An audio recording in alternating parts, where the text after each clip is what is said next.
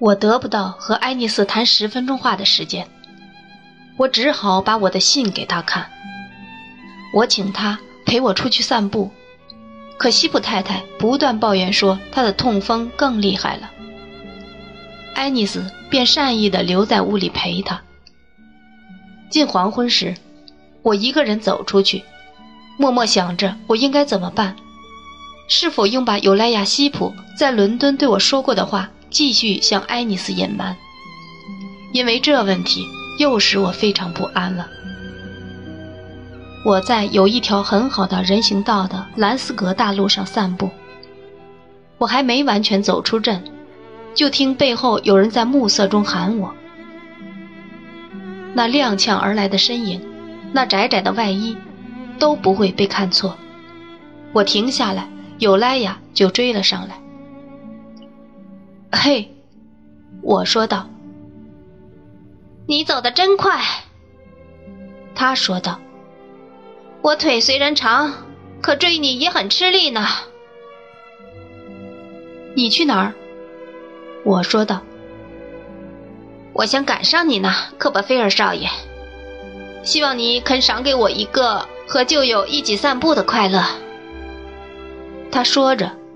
又不知是友好还是嘲讽的扭了下身子，然后合上了我的步子，跟在我身后。有莱雅，我沉默了一会儿后，尽可能客气地说道：“克伯菲尔少爷。”有莱雅说道：“对你说实话，你不要不高兴。我所以一个人出来散步，就是被人陪伴的太多了。”他斜瞥了我一眼，很勉强的微笑着说道：“你指的是我的母亲吗？”“不错，我说的就是她。”我说道。“啊，不过你知道，我们是那么卑贱。”他马上说道。“我们也非常明白我们的卑贱，所以我们必须小心翼翼。”以防被不那么卑贱的人推到墙上去，在爱情方面，一切战略都是正当的呀，先生。他把他的大手抬到可以触到他下巴的地方搓着，一面轻声冷笑。我觉得他那样子很像一头凶狠的大狒狒。你知道，他仍然用那副令人不快的样子冷笑着对我说道。你是一个非常危险的对手，科波菲尔少爷。你一直就是的，你知道。就为了我，你派人监视他，使他的家也不像一个家了吗？我说道。哦，科波菲尔少爷，这话很苛刻呀。他答道。你可以用任何话来解释我的意思。我说道。你和我一样明白我的意思是什么，尤莱雅。哦，不，你应当说出来。他说道。哦，真的，我没法明白。你以为？为了爱丽丝，我只好强忍着，依旧尽可能温和平静地说道：“我除了把威克菲尔德小姐看作很亲的姊妹。”还有别的意思吗？嘿，科波菲尔少爷，他回答道：“你知道我没回答这问题的义务，也许你不会，你知道。可反过来说，你知道，你也许会。我从没见过像他那样的卑鄙狡诈的脸，也没见过其他像他的那样没一根睫毛遮挡的眼睛。”那么，哎，我说道。为了威克菲尔德小姐，我的爱丽丝，她令人憎恶的那样造作的扭动着叫道：“请称她为爱丽丝吧，科巴菲尔少爷。为了爱丽丝·威克菲尔德，愿上帝保佑她。谢谢你的祝福，科巴菲尔少爷。”他插嘴道：“我告诉你吧，在其他任何情况下，我宁愿告诉杰克·凯奇，也不愿告诉你的。告诉谁，先生？尤莱娅伸长脖子，手挡住耳背，问道。告诉刽子手，我回答道。最想不到的人，可他本人那副丑样，让人觉得这么说是理所当然的。我已经和另一位年轻小姐订了婚，我希望这消息能让你快活。你敢发誓？尤莱娅说道。我正要气愤地按他要求去做，以证实我的话时，他一把抓住我的手，使劲推了一下。哦，科巴菲尔少爷，他说道，在我睡在你起居室的火炉前那晚，也是我使你非常不自在的那晚。当我把心里话说出来时，如果你也肯把你的心里话告诉了我，那我就不会生疑心了。既然如此。我自然马上叫母亲走开，这真是太让人高兴了。我知道你会宽恕这因爱情而生的戒备之心的，对不对？太遗憾了，可波菲尔少爷，你不屑于对我的信任予以回报。我当然给了你所有的机会，只是你从不屑于像我希望的那样对待我。我知道，你从来不像我喜欢你那样喜欢我。他不住地用他鱼一样潮乎乎的手指捏我的手，我尽可能想不失礼貌地把手抽出来，却办不到。他把我的手拽进他那深紫色外套的袖子下，我几乎身不由己地和他手挽手着往前走了。我们回去吧，尤莱娅说着，把我拉向市镇。镇的上空被初升的明月照得亮亮的，远远近近的窗子都镀上了一层银光。在把这问题放下前，你应当明白。相当长一段沉默后，我说道：“我相信，爱丽丝·威克菲尔德像月亮一样，远远凌于你之上，远远在你一切希望之外。他很安静。”是不是？尤莱亚说道：“非常至极。喏，说实话，可巴菲尔少爷，你从没像我喜欢你那样的喜欢我。你觉得我彻头彻尾的卑贱吧？对这，我一点也不感到意外。我不喜欢人自轻自贱的说自己卑贱。”我说道：“也不喜欢人自认为什么别的。”行了。尤莱亚说道：“月光中，她显得软弱而苍白。难道我不知道吗？不过，你很少能想到一个处于我这种地位的人实实在在的卑贱。可不菲尔少爷，我父亲和我都是在慈善机构办的男教授的教育，我母亲也是一个在慈善机构长大的。他们从早到晚都教我谦卑。我不知道还有什么别的了。”我们对这个得谦卑，对那个得谦卑，在这里脱帽，在那里鞠躬，永远明白自己卑贱的地位，在比我们高贵的人面前自卑。我们的头上有那么多人。父亲由于谦卑得到班长奖章，我也是那样。父亲由于谦卑而成为教会的低级职员，在上等人中间，他被人称为恪守规矩的人，所以他被他们提拔。要谦卑，尤莱娅。父亲对我说：“你就可以得到提拔了。”这就是你和我在学校中不断受到的教诲，也是最易领会的。要谦卑，父亲说道：“你就能行得通。实际上这也不坏呀。”我第一次悟到，原来这种挂在嘴边、令人讨厌的虚伪的谦卑是家传。我已见到了它的果实。却从没想到那种子。我很年轻时，尤莱娅说道，我就知道谦卑的作用了。我也开始身体力行，我拼命忍受屈辱。在求学方面，我也停留在谦卑程度。我说别冒尖了，你主动提出教我拉丁文时，其实我比你懂得还多。人们喜欢高于你，父亲说过，你就待在下面吧。至今我很卑贱，可巴菲尔少爷。不过我已经得到一点权利了。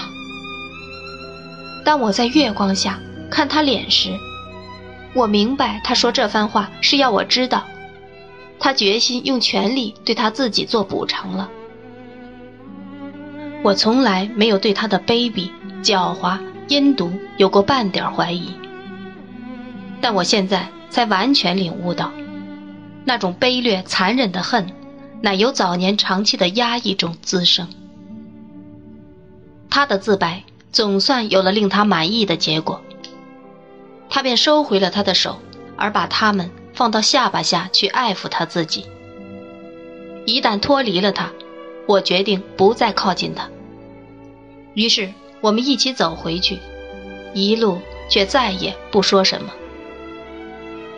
使他兴高采烈的，不知是我告诉他的那消息，还是他在回顾这一切时得到的满足感。不过他的情绪被某种力量振作了。吃饭时，他比平常说得多。他问他母亲，他是否已到了结婚的年龄。他那么朝爱丽丝看，我恨不能舍弃一切去换得击倒他的许可。晚饭后，只剩下我们三个男人时，他更大胆了。他酒喝的很少，几乎就没喝什么。我猜，他不过是因为得意而显得昏头昏脑、如痴如醉了。而我在场，则或许更让他想显摆显摆了。我在昨天就看出了。他尽量劝诱威克菲尔德先生喝酒，我也领会了爱丽丝离开时向我使的眼神，因此我限定自己只能喝一杯，然后就建议我们去他那儿。本来我今天也是要那样做的，可是尤莱娅抢在我前面了。我们现在的客人太稀罕了，先生。他向坐在桌子另一头的。和他对比那么强烈的威克菲尔德先生说道：“我建议再用两杯酒向他表示欢迎。如果你没有异议的话，科巴菲尔先生，祝你健康和幸福。”他向我伸过手，我对其不得不做提起的表示。我又怀着完全不同的感情握住他的合伙人，那个忧郁的老人的手。嘿，合伙人。尤莱亚说道：“如果我可以斗胆，那就请你领我们为科波菲尔的亲人们干上几杯吧。”威克菲尔德先生怎样一连两次举杯祝福我姨奶奶、迪克先生、博士院和尤莱亚？他怎样感到自己的软弱以及想改正这点的徒劳？他怎样为尤莱亚的行为羞耻，却又不得不对其妥协的重重矛盾中挣扎？尤莱亚怎样显得得意的扭来扭去，把他向我炫耀。这一切我都略去不谈。眼前这一切令我心烦，我的手也不愿再往下写了。嘿，合伙人，尤莱娅终于说道：“我要再为一个人干杯。我卑贱的请你斟满酒杯，因为我把他。”看作他那性别中最神圣的。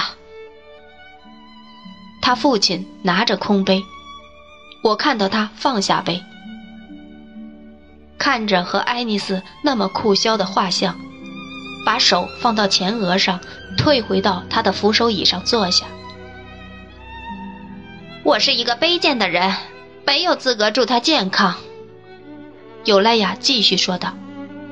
不过我敬佩他，崇拜他。我觉得他白发父亲身体上所感受的痛苦，并不比我当时见到那从他握紧的手上表现出的精神痛苦更大。爱丽丝，尤莱娅不是不在乎威克菲尔德先生，就是不知道他手的动作的意义。尤莱雅不是不在乎威克菲尔德先生，就是不知道他手动作的意义，竟说道。爱丽丝·威克菲尔德，是他那性别中最神圣的。我可以放心的这么说，我可以当着朋友们这样大胆的说吗？诚然，做他的父亲是令人骄傲的，可是做他的丈夫……他父亲叫了一声，从桌旁站了起来。我真希望不再会听到那样一种叫声了。怎么了？尤莱娅面色变成灰色，他叫道：“我希望，魏克菲尔德先生，你没疯吧？如果我说我有使你的爱丽丝变成我的爱丽丝的野心，那我也有和别人同样的权利呀。我有比别人更大的权利啊。”我抱住威克菲尔德，用我想得出的一切话，特别提醒他。对爱丽丝的爱心，来祈求她冷静一点。当时他发了狂，撕抓头发，打脑袋，用力把我推开，用力挣扎，不做任何回答，不朝任何人看，也为了他都不知道的什么理由挣扎着。睁大两只眼睛，脸都扭曲的变了形，看起来真可怕。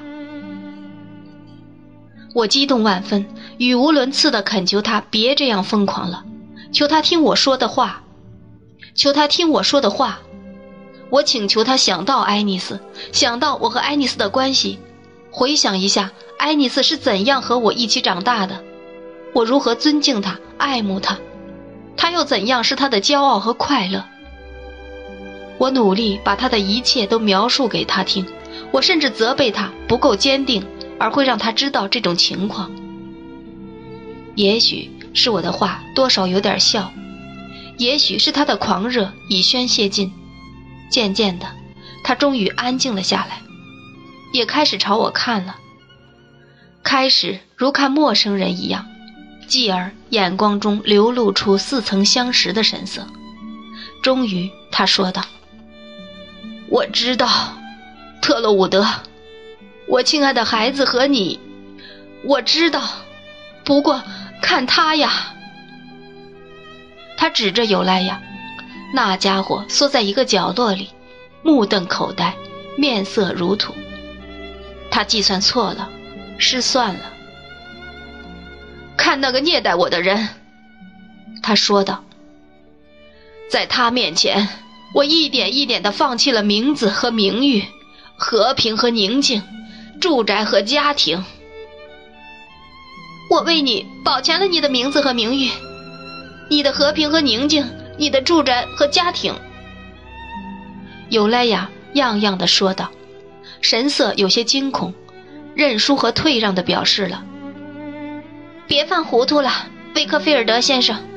如果我做事稍稍过了头，使你不能再忍了，我想我可以退回去吧，那也没什么妨碍呀。我寻求每个人单纯的动机，威克菲尔德先生说道。我使他本着牟利的动机和我合伙，我为这样做高兴。可是，看他是什么样的，哦，看他是什么样的。你最好拦住他，科波菲尔，如果你能的话。尤莱娅用她长长的食指指着我叫道。他就要说出一种，听我说，一种他事后后悔说过，而你也觉得不该听的话了。我什么都要说。威克菲尔德先生绝望的喊道：“既然我受你控制，我为什么又不能受别人控制呢？”听着，我告诉你，尤莱娅继续警告我说道。如果你不拦住他的嘴，你就不是他的朋友了，威克菲尔德先生。你为什么不能受别人控制呢？因为你有一个女儿。你和我知道我们之间的事，是不是？别惊动睡着的狗。谁要去惊动？我可不想。你没看到我尽可能的谦卑吗？告诉你，如果我说的太多了，我感到抱歉。你还要怎么样呢，先生？哦，特洛伍德，特洛伍德，威克菲尔德先生绞着手叫道：“从我第一次在这个家里看到你以后，我已没落成什么样子了呀？那时我已经走了下坡路，可从那以后，我走的路实在太可怕了。软弱的放任把我毁了，在记忆上放任我自己，在疏忽上放任我自己。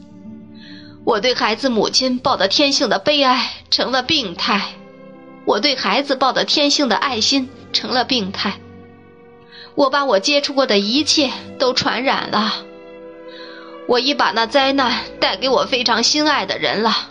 我知道，你知道，我以为我能真心爱世界上某个人而不爱其他人，我以为我能真心悲哀痛掉世界上某个人而不关心其他悲痛者的悲哀。于是，我歪曲了我的人生信条。我使我自己那颗病态怯懦的心痛苦，而他也使我痛苦。我的悲伤是卑劣的，我的爱心是卑劣的，我想逃避二者的暗黑那一面的苦气也是卑劣的。哦，看我这颓废样，恨我吧，抛开我吧。他倒在一张椅子上，无力的呜咽。他刚才迸发出的兴奋渐渐离开了他。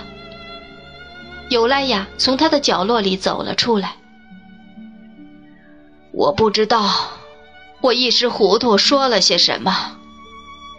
维克菲尔德先生伸出手，好像求我别责怪他一样的说道：“他知道的最清楚。”他指着尤莱亚说道。因为他总在我身边给我出坏点子，你知道，他是我脖子上的魔石。你看到他在我家的样子，就知道他在我事务所里的做派了。你刚才听到他说的话了，我还要再说什么呢？你不要再说什么了，连这么多的一半也不要说，你根本不用说什么。尤莱亚。半反抗半乞求地说道：“如果不是喝多了，你本不会这么说的。明天你可以再想想，先生。如果我说了太多，或多的超出我的本意，又有什么关系呢？我并不会坚持我说的呀。”门开了，脸上没一点血色的爱丽丝悄悄走了进来。搂住威克菲尔德先生的脖子，说道：“爸爸，你不舒服了，跟我来吧。”他把头倚在他肩上，好像感到十分羞惭的和他一起走了出去。他的眼光只和我的眼光相遇了一下，但就在那一瞬间，我看出他已明白发生的一切了。我没想到他会发这么大的脾气，科波菲尔少爷。”尤莱亚说道。“可是没什么，明天我就会和他和好，这也是为了他的利益。我谦卑地关心着他的利益。”我没理睬，就上楼去了，来到以往在我读书时，爱丽丝常安安静静坐在一旁的那个房间。深夜之前。没人来到我身边。我拿起一本书，努力往下读。我听见钟敲十二点了，我还读，可我不知道我读的是什么。这时，爱丽丝轻轻碰了我一下。明天一早你就走了，特勒伍德。现在我们就说声再见吧。他哭过。可他的脸那时是那么平静，那么美丽。愿上天保佑你。他说着，把手伸给我。最亲爱的爱丽丝，我回答道：“我知道，你不要我谈到今天晚上的事。不过，难道就没有一点办法可想吗？有上帝可以信托。”他答道：“我，我只带着我的可怜的苦恼来看你，什么也做不了吗？你已经大大减轻了我的烦恼。”他说道：“亲爱的特洛伍德，没什么可做的了。亲爱的爱丽丝，我说道：“你所富有的正是我所缺乏的，善良、果断，一切高贵的品质。由我来为你担忧或做你的指导，这实在是不自量力。可你知道我多么爱你，欠你多少恩惠。”你永远不会为了一种错误的孝心而牺牲你自己的吧，爱丽丝。他这时比以往任何时候都激动。他把手从我手里抽出，人往后退了一步。请你说你没的想法，亲爱的爱丽丝，比妹妹还亲爱的。想一想你那具有宝贵禀赋的心智，想想你那宝贵的爱心。哦。很久很久以后，那带着不惊不怪不恨的表情的脸，时常在我眼前浮现。哦，很久很久以后，我都看见当时他那表情变为甜甜的微笑。他带着那笑脸告诉我说，他一点儿也不为自己担忧。然后他称我为哥哥，向我告别，就离去了。我在旅店门前上到马车里时。天色未明，就要动身时，天才破晓。我坐在那里想着他时，从昼夜未分的光线下，在马车旁冒出了尤莱亚的脑袋。可波菲尔，他抓着车顶铁条说道：“我相信你在离去前听说我们之间并无间隙，会很高兴。我去了他的房间，我们已完全和解了。”嘿，我虽然卑贱，可我对他有用，你知道。他清醒时懂得他的利害关系，他毕竟还是讨人喜欢的，可巴菲尔少爷。我克制了自己，说我为他已道歉了而感到高兴。啊，当然，尤莱亚说道。既然一个人是卑贱的，你知道，道歉又算什么呢？容易极了。我说。我猜，他又扭了一下。你摘过一只没熟的梨吧，可巴菲尔少爷？我想我摘过，我答道。我昨天晚上那么做了，尤莱亚说道。可它早晚要熟的，只要小心，我可以等。他大讲了一番客气。车夫上来后，他就下去了。据我所知。他吃着什么以抵御早晨阴冷的寒气？不过他嘴那么动作着，好像梨已经熟了，他对着他咂舌头呢。